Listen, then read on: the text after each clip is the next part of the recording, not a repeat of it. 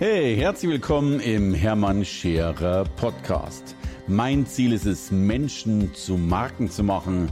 Und das mache ich entweder auf den Bühnen dieser Erde oder in meiner Fernsehsendung Scherer Daily oder eben hier in diesem Podcast.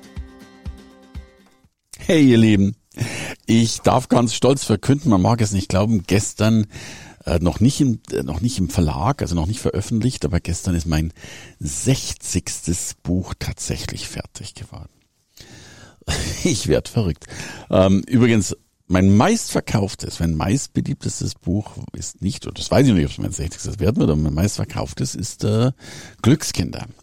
Glückskinder mit dem Untertitel Warum manche lebenslang Chancen suchen, während andere sie täglich nutzen. Oder noch klarer ausgedrückt, äh, in Kurzform Chancenintelligenz. Und heute geht es genau um dieses Thema, äh, was macht mich chancenintelligent?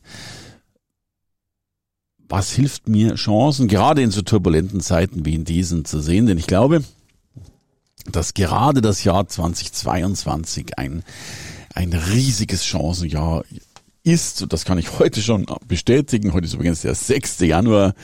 Die haben schon äh, so viele Chancen am, am Schopf gepackt bekommen. Äh, das, das ist ganz unfassbar. Vielleicht hätten wir da sonst ein Jahr lang dazu gebraucht.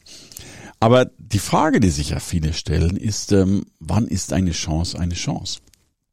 Und ich habe das tatsächlich in meinem Buch versucht zu beschreiben und habe davor auch wissenschaftlich ganz viel gearbeitet. Ich hatte damals ja noch 18 Lehraufträge an verschiedenen Hochschulen und habe mir wirklich die Frage gestellt, wann ist eine Chance eben eine Chance?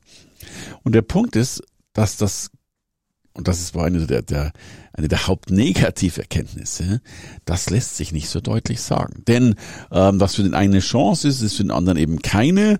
Äh, was für den einen gut ist, mag für den anderen vielleicht sogar schlecht sein. Und dennoch gab es einen Punkt, und das war der entscheidende Punkt, äh, um doch zu erkennen, wie ich mich an Chancen herannähern kann. Und zwar ist der erste Schritt sicherlich der, dass man am Anfang, wenn man noch keine Chancen hat, natürlich unheimlich viel gucken und schauen und schnuppern muss.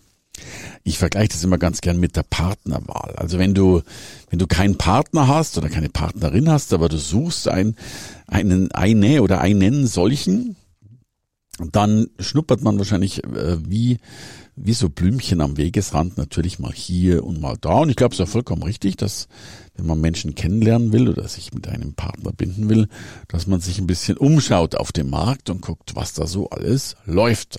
Übrigens, ich glaube, es wäre fatal, äh, sich zu wenig umzuschauen. Das erlebe ich ja ganz häufig im Business, dass Menschen eine Chance erhoffen, aber irgendwie Reaktionszeiten abwarten müssen und dann nach Wochen oder monatelanger Wartezeit feststellen, oh, das hat dummerweise nicht funktioniert.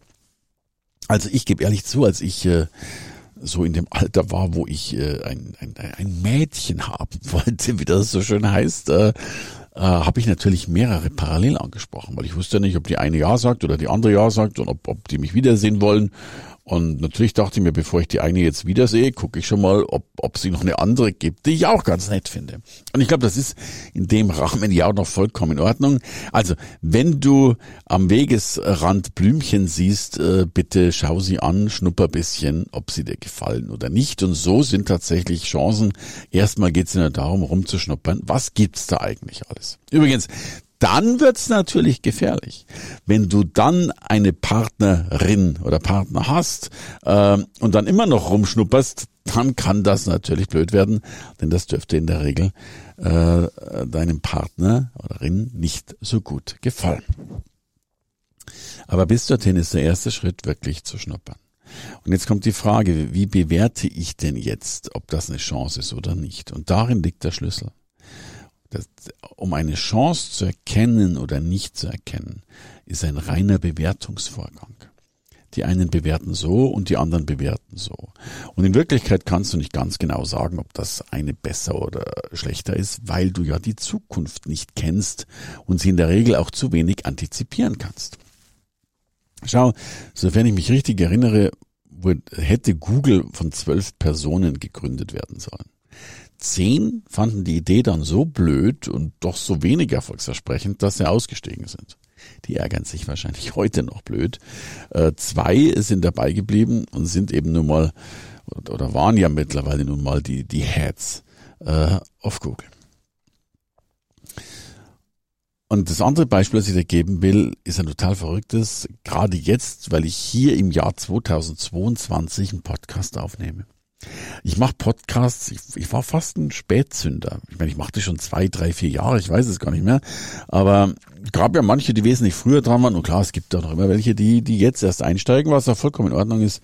Podcast ist nach wie vor und nach wie vor mit unglaublichen Zahlen das schnellst wachsendste Medium, das es momentan gibt. Aber jetzt kommt die, die Story dazu. Ich selbst kenne Podcast seit dem Jahr 2001.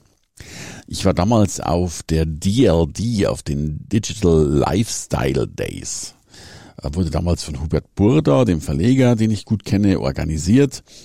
Und der hat äh, in München diese Veranstaltung durchgeführt und auch immer tatsächlich kluge Köpfe aus der ganzen Welt einfliegen lassen. Zum Beispiel auch die Google-Gründer eben, die dann erzählt haben, was sie machen und wo die Welt hingeht und Co. Und damals habe ich schon einen Vortrag gehört, äh, dass eben Podcast das Medium schlechthin ist. Und ich meine, heute lachen wir darüber. Äh, aber damals dachte ich mir noch, wie doof ist das denn? Du setzt dich allein in dein Kämmerchen, äh, nimmst eine Tonspur auf und hängst sie dann sozusagen in die Cloud in der Hoffnung, dass irgendeiner sich die dann anhört. Das war damals so Hanebüchen, dass ich da nicht dran geglaubt habe. Übrigens eine ähnliche Geschichte wie das Telefon. Als das Telefon aufkam, äh, hat man wirklich nicht gewusst, was man damit anfangen soll. Weil man sagte damals, mein Gott, wenn du mit Leuten reden willst, dann gehst du halt auf die Straße und triffst sie. Und da keiner mit anderen übers Telefon reden wollte, hat man dann tatsächlich versucht, dem Telefon so Alternativmöglichkeiten zu geben. Also so nach dem Motto, du hast ein Telefon auf einem Konzert hängen, kannst dann äh, dich sozusagen hinwählen oder einschalten und kannst dann über Telefon dieses Konzert hören. So. Also es ist ja total verrückt, wie wir ticken und denken, bloß weil unsere Bewertungsschematas nicht ganz richtig liegen. Und, und heute ist ein Telefon logischerweise up to date und Podcast auch und, und deswegen ist meine Aufforderung an dich, eigentlich deine Bewertung, wenn du Chancen sehen willst, die Bewertung immer doppelt zu sehen.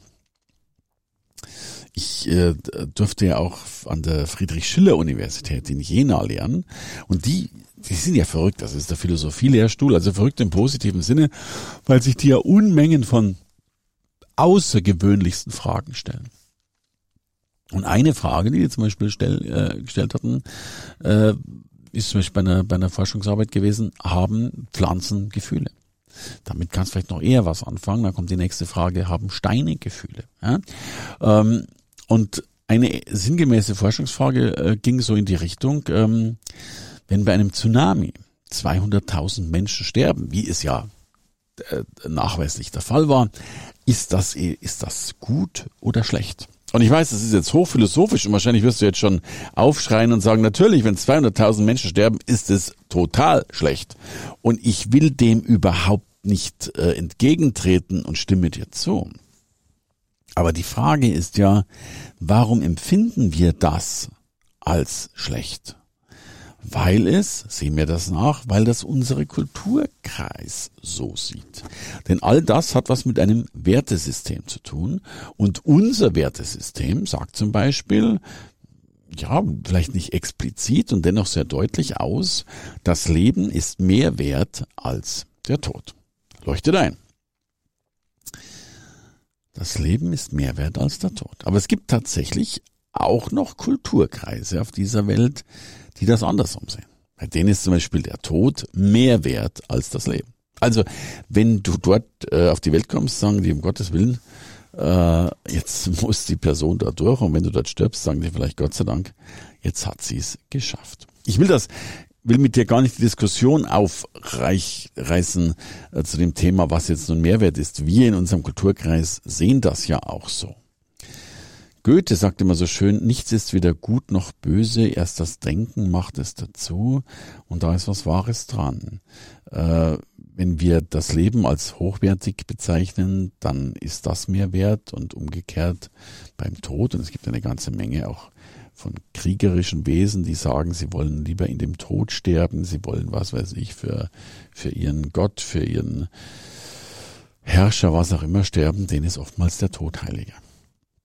Aber die Diskussion lassen wir stehen. Es wird nur deutlich, nichts ist weder gut noch böse, erst unser Denken macht es dazu. Und das übertrage ich logischerweise gern mit dir auf deine Chancen.